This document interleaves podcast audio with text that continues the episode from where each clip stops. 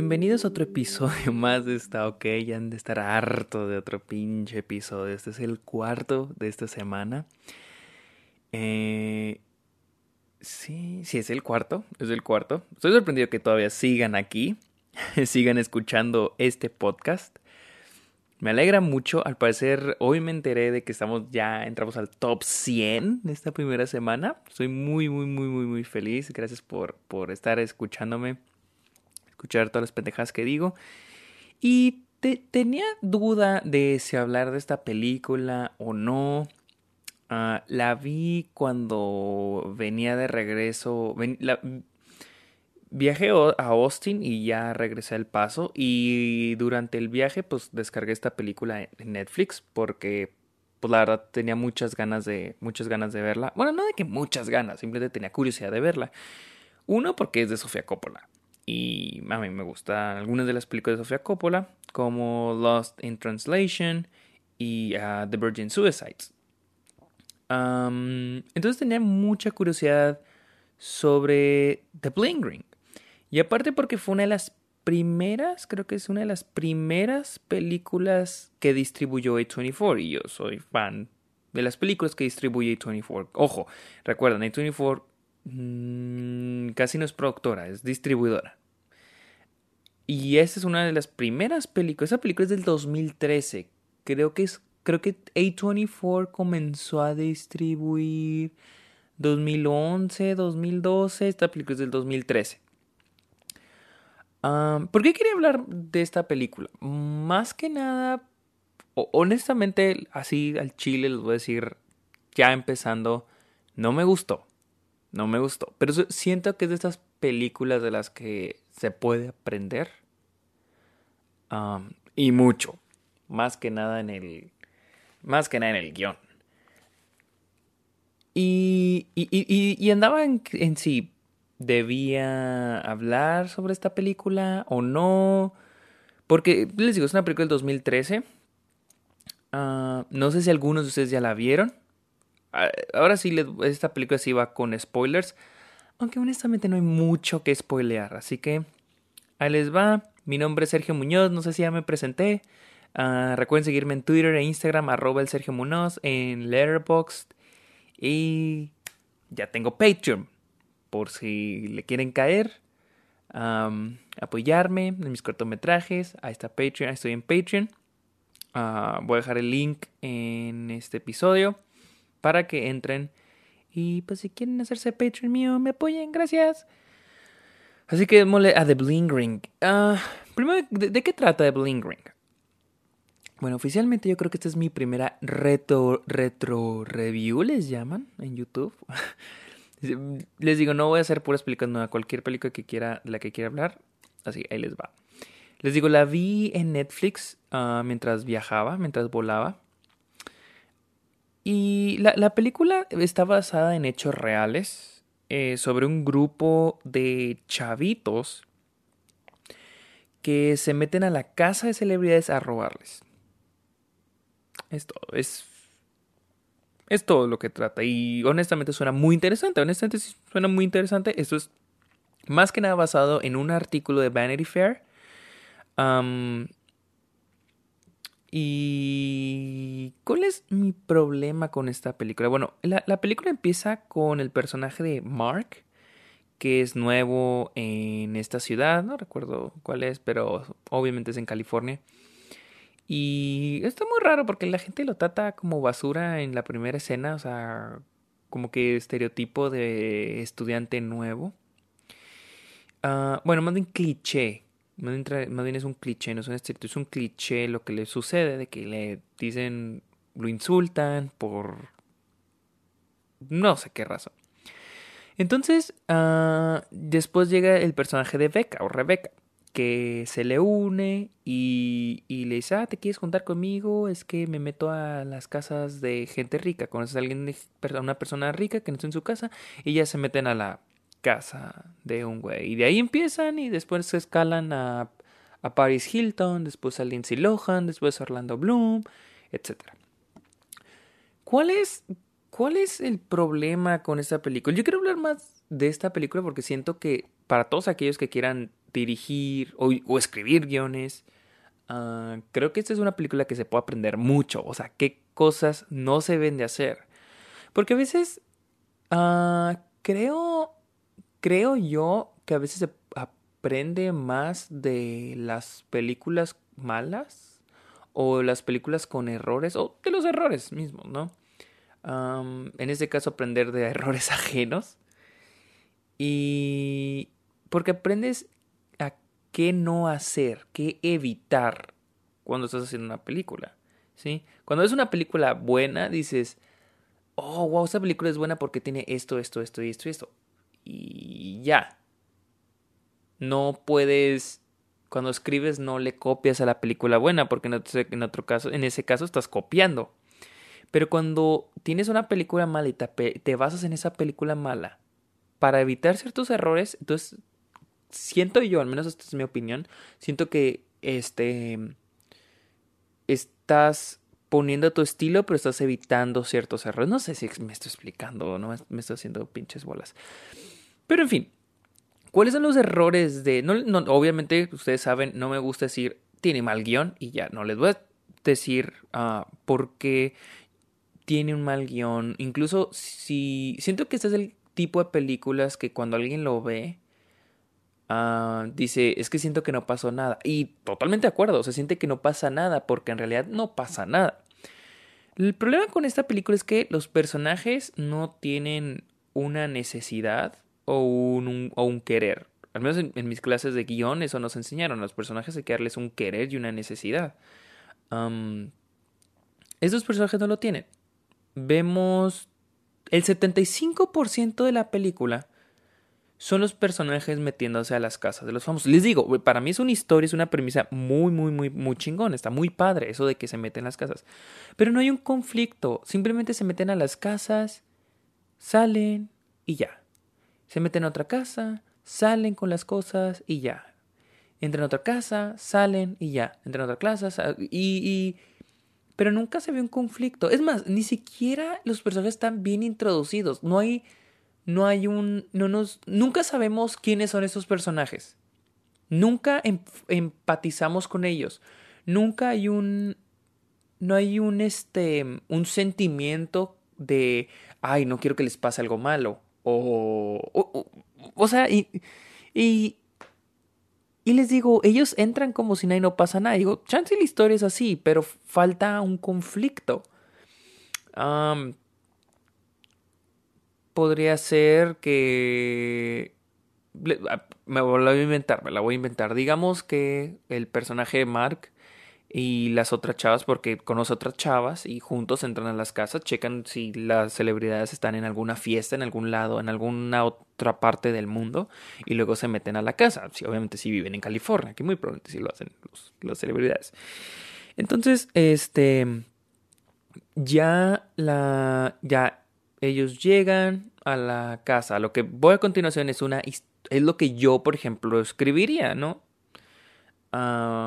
digamos que salen y Mark se da cuenta que no tiene su cartera. Y su cartera se quedó en la casa de Paris Hilton. Oh, a la verga, ok, ya hay conflicto. ¿Cuál es el conflicto? Este. Este pendejo dejó su cartera o se le cayó su cartera. Entonces, querer y necesidad.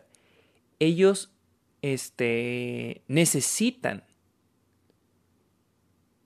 sacar la cartera de la casa. Ellos, más bien, este, lo, que quieren es, o más bien lo que no quieren, es ser atrapados. Ellos no quieren acabar en la cárcel. Entonces necesitan entrar a la casa y encontrar la cartera. Porque ahí viene la identificación de Mark. ¿Sí? Entonces ya tenemos un conflicto. ¿Sí? Un stake. Porque esta película no tiene stakes. Este.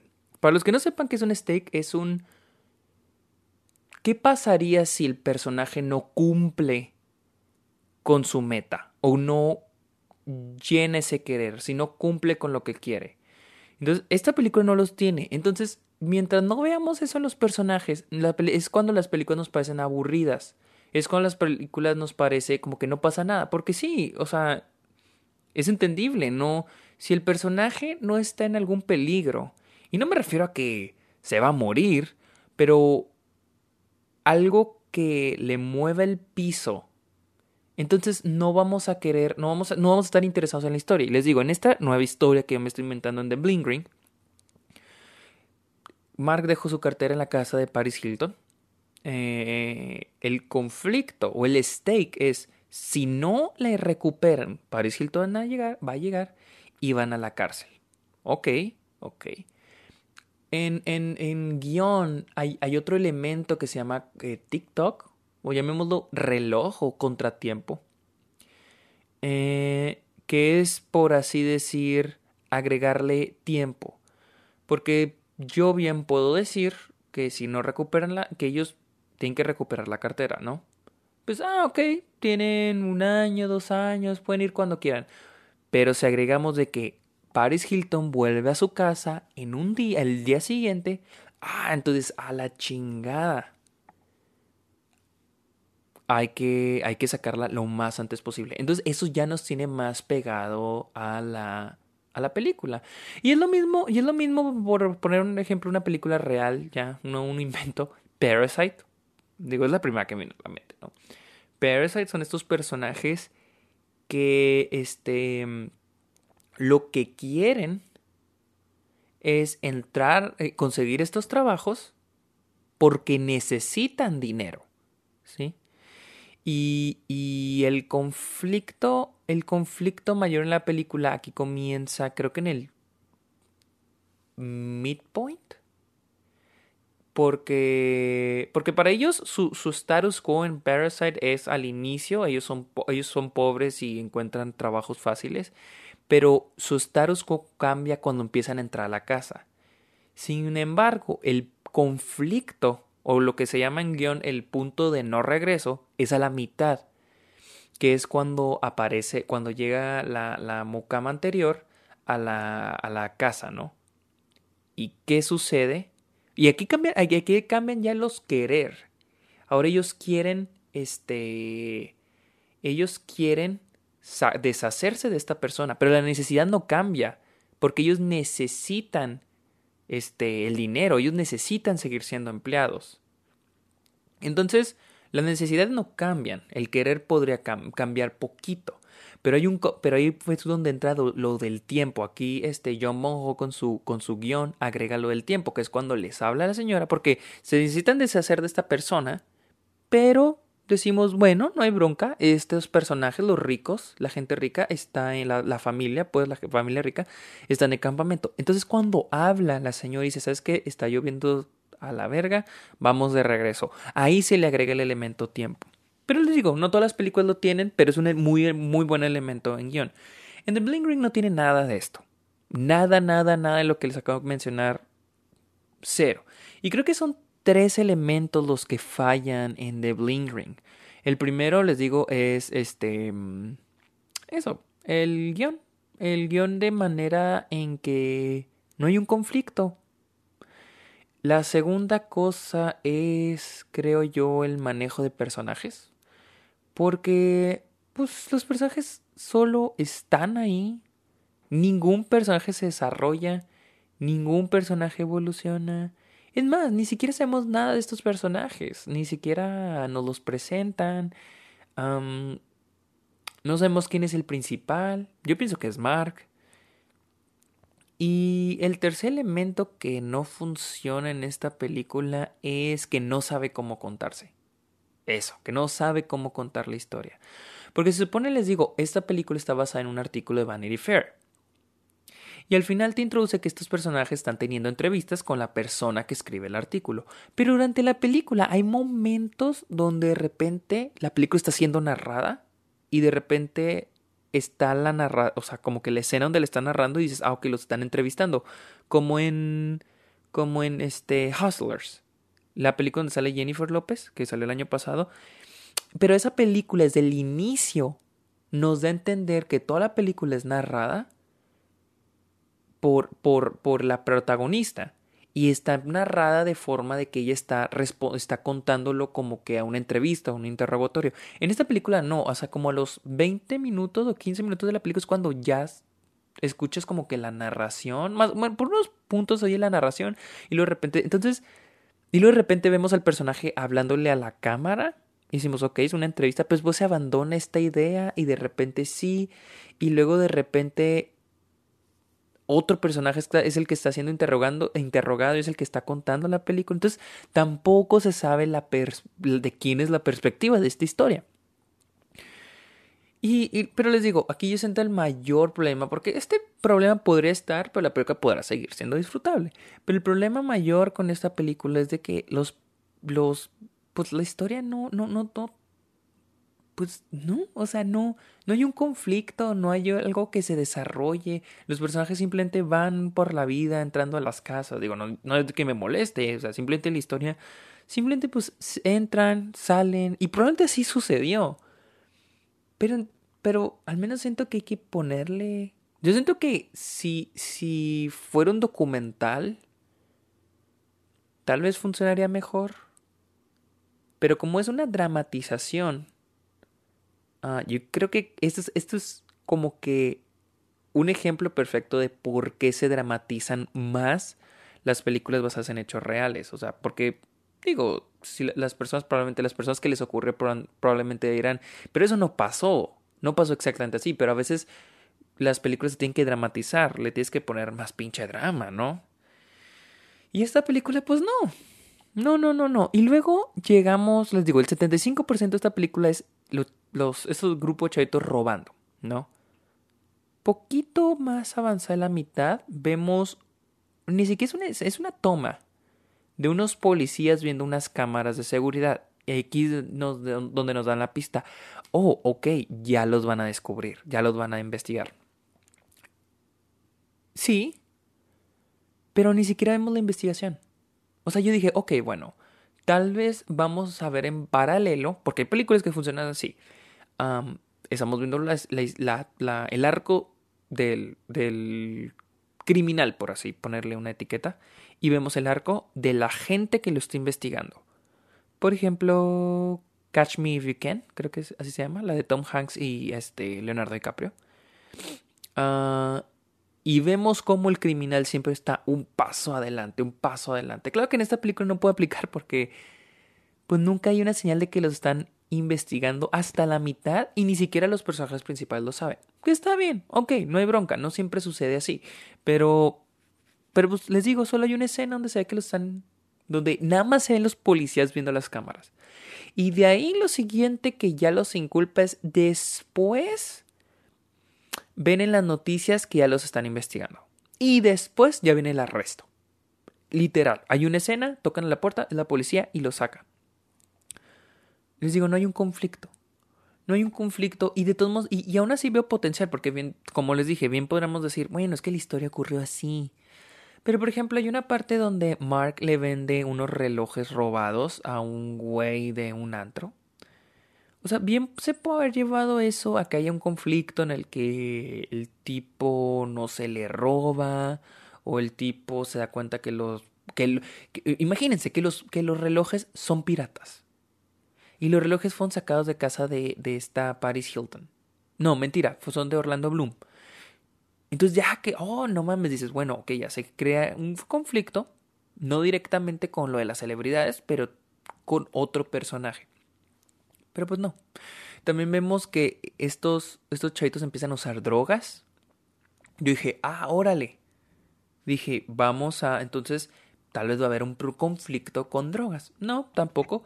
Después vi que los chavitos empiezan a alardear sea, ellos van a fiestas con otros chavitos y les platican. Nosotros nos metimos a la casa de Paris Hilton. Yo dije, oh, ahorita chance, ahorita llega un chavito, una chavita y dice, ¿sabes qué? Quiero que me den lana o si no los voy a acusar con la policía. Oh, ya hay un conflicto, ya nos están amenazando, ya nos están, este, no amenazando, ya nos están, este, extorsionando casi. No, tampoco, tampoco hubo eso. Y les digo, y ya después brinca directamente a cuando ya los van a arrestar. Así, de repente ya los van a arrestar. Y es más, el juicio. Yo dije, bueno, mínimo va a haber un juicio. Mínimo el tercer acto va a ser el juicio. Tampoco hubo juicio. Es más, es más, se las voy a poner así. Los chavitos llegan al, al, al, al este, a la corte se sientan y hay una toma donde unos oficiales de policía cierran la puerta dándonos a entender que ya va a empezar el juicio. Misma toma, como pues elipsis, se abre la puerta, se acabó el juicio. En esa misma toma. No, no vimos el juicio. Escuchamos en voiceover la, la voz de la juez, de ya poniendo su sentencia. No, no, no vimos el pinche juicio. Y dirán, bueno, es que la película tal vez la que le cortaron. La película dura una hora y media. No dura. No dura mucho, honestamente. Entonces, les digo, se puede aprender mucho esta película sobre qué no hacer. Y más que nada porque ves la película y dices, bueno, yo le podría meter estos cambios, le podría meter esto otro. Y les digo, la película es del inicio, es así, o sea, luego, luego nos introducen que estos chavitos roban, pero no hay una, no hay una, no hay un conflicto, o sea, no, por ejemplo, otro, otro ejemplo que me viene a la cabeza es El Ángel, una película que, que uno de los fans del Club de los Amargados me insistió mucho en ver y aquí se lo digo muchas gracias porque sí estuvo muy buena, estuvo bastante buena. El Ángel es una película argentina y esta es la historia de este chavito uh, que, honestamente es es un sociópata. Pero la película no te dice, es un sociópata en cuanto empieza. Simplemente a través de la película, a través de cómo transcurre la película, vas, vas este, entendiendo que este güey está pinches loco, está, es un sociópata. Pero desde el inicio ya nos introduce que el chavito le gusta meterse a las casas. Algo similar, ya le gusta meterse a las casas. Pero hay un conflicto de que este se asocia con un amigo para robar casas y luego las cosas se complican y luego este chavito escala, o sea, incluso él mismo, las cosas que se atreve a hacer van escalando incluso a matar personas. Entonces hay un conflicto, hay una, hay una, hay una evolución, mínimo hay una evolución del personaje. En esa película no. En The Bling Ring, no. No, no, no. Me, pareció una película que siento que perdí el tiempo viéndola. Bueno, no tan, no tan así, no tan trágico, porque igual como les digo, se aprende, o sea, yo aprendí qué cosas no hacer cuando escribo, cuando se escribe una película. Y les digo, más que nada en esos aspectos del guion. la película no tiene un conflicto, los personajes no tienen un, un querer o una necesidad. no hay, no hay ni siquiera este, este, chinga, se me olvidó el, el término plot twist. No plot twist, es un, un turning point. Turning point. En, en, en guion, un turning point es cuando un, un, a un personaje se le mueve el mundo. No, no, el, no el mundo completo, pero. Pero. cuando algo cambia. Por ejemplo, Shrek. Todos hemos visto Shrek un turning point en Trek, que es lo que hace que cabe el primer acto, es cuando las, las criaturas mágicas se ponen en el pantano de Shrek. Ese es un turning point porque Shrek vive en su pantano cómodamente. Ese es su, llamémoslo su status quo, su vida normal, su vida diaria. Y cuando llegan los, los personajes, las criaturas mágicas, ya su vida cambió. Entonces tiene que él salir e ir con Lord Farquhar a ver, a ver, güey, qué pedo, ¿sí? Ese es un turning point, pero leve, llamémoslo un turning point leve, tranqui. Este. Mm,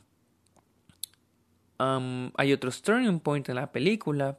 Por ejemplo, cuando él se da, cuando escucha a, Burra, a Burra, ay Burra, a Burro y a Fiona hablando y que dice de que quién quería, quién querría ver esa bestia fea y que Trek se nos agüita, ¿no? Ese es un turning point porque, ese es, sí es un turning point porque ahí Trek que está enamorado de Fiona ahí se da cuenta, o al menos él piensa, porque sabemos que esto fue un pinche malentendido, se da cuenta que en realidad ella no está enamorada de él. Y ahí se le cambia el mundo, porque para en este tiempo, punto de Trek, él, ya, él ya está enamorado de Fiona. ¿Cómo terminamos hablando de Shrek? No lo sé. Ah, pero ahí está, Shrek tiene un muy buen guion. La primera.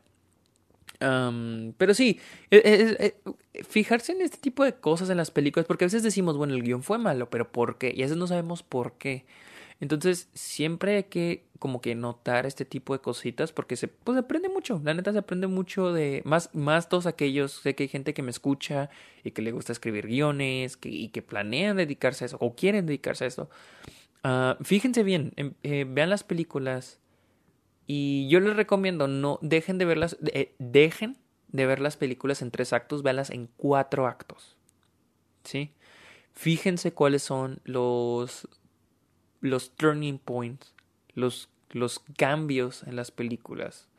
O sea, ¿qué, cambia? ahorita no, no quiero enfocarme específicamente en una película porque quiero ah, quisiera verla. O sea una película tal vez en el futuro vea una película que la mayoría este hemos hayamos visto. Probablemente vea Trek de nuevo. Y voy a hacer mis notas y pues tal vez haga un episodio donde hable cuáles son los turning points, por qué son los turning points, cuál, qué tipo de turning point es, este, cómo funciona o qué es lo que quiere Trek, qué es lo que necesita. Porque digo, todas las, todas las películas lo, lo, lo, lo, lo tienen. No es como que sea algo formulaico cliché. Simplemente es lo que hace que las historias sean... Eh, que, que, nosotros nos sintamos apegados a la historia, que estemos, a que queramos ver la historia. Porque si si no hay nada que nos atrape, pues no vamos a ver la película. Eso es lo que nos atrapa. Uno, que nos interese el personaje. Y cómo nos van. Bueno, que nos interese el personaje. Yo creo que es. Y su historia. Y eso se logra a través de. de del backstory del personaje. De saber quién es el personaje. Qué es lo que quiere. Qué es lo que necesita. Y a través de eso, pues inicia el viaje de, de este personaje. Entonces, Creo que hablé más de Blink. Quería hablar de Blink porque quería establecer técnicamente em, lo que mi reflexión. No tanto una opinión. Bueno, en parte también fue una opinión, pero más una reflexión sobre, sobre la escritura de guion. Yo creo que esta es mi primera retro review, que no la consideré una review. Y más que una reflexión. Así que síganme en Twitter e Instagram, arroba el Sergio Monos. Eh, estoy en Patreon. Síganme en Letterboxd. Y son las diez y media de la noche a dormir.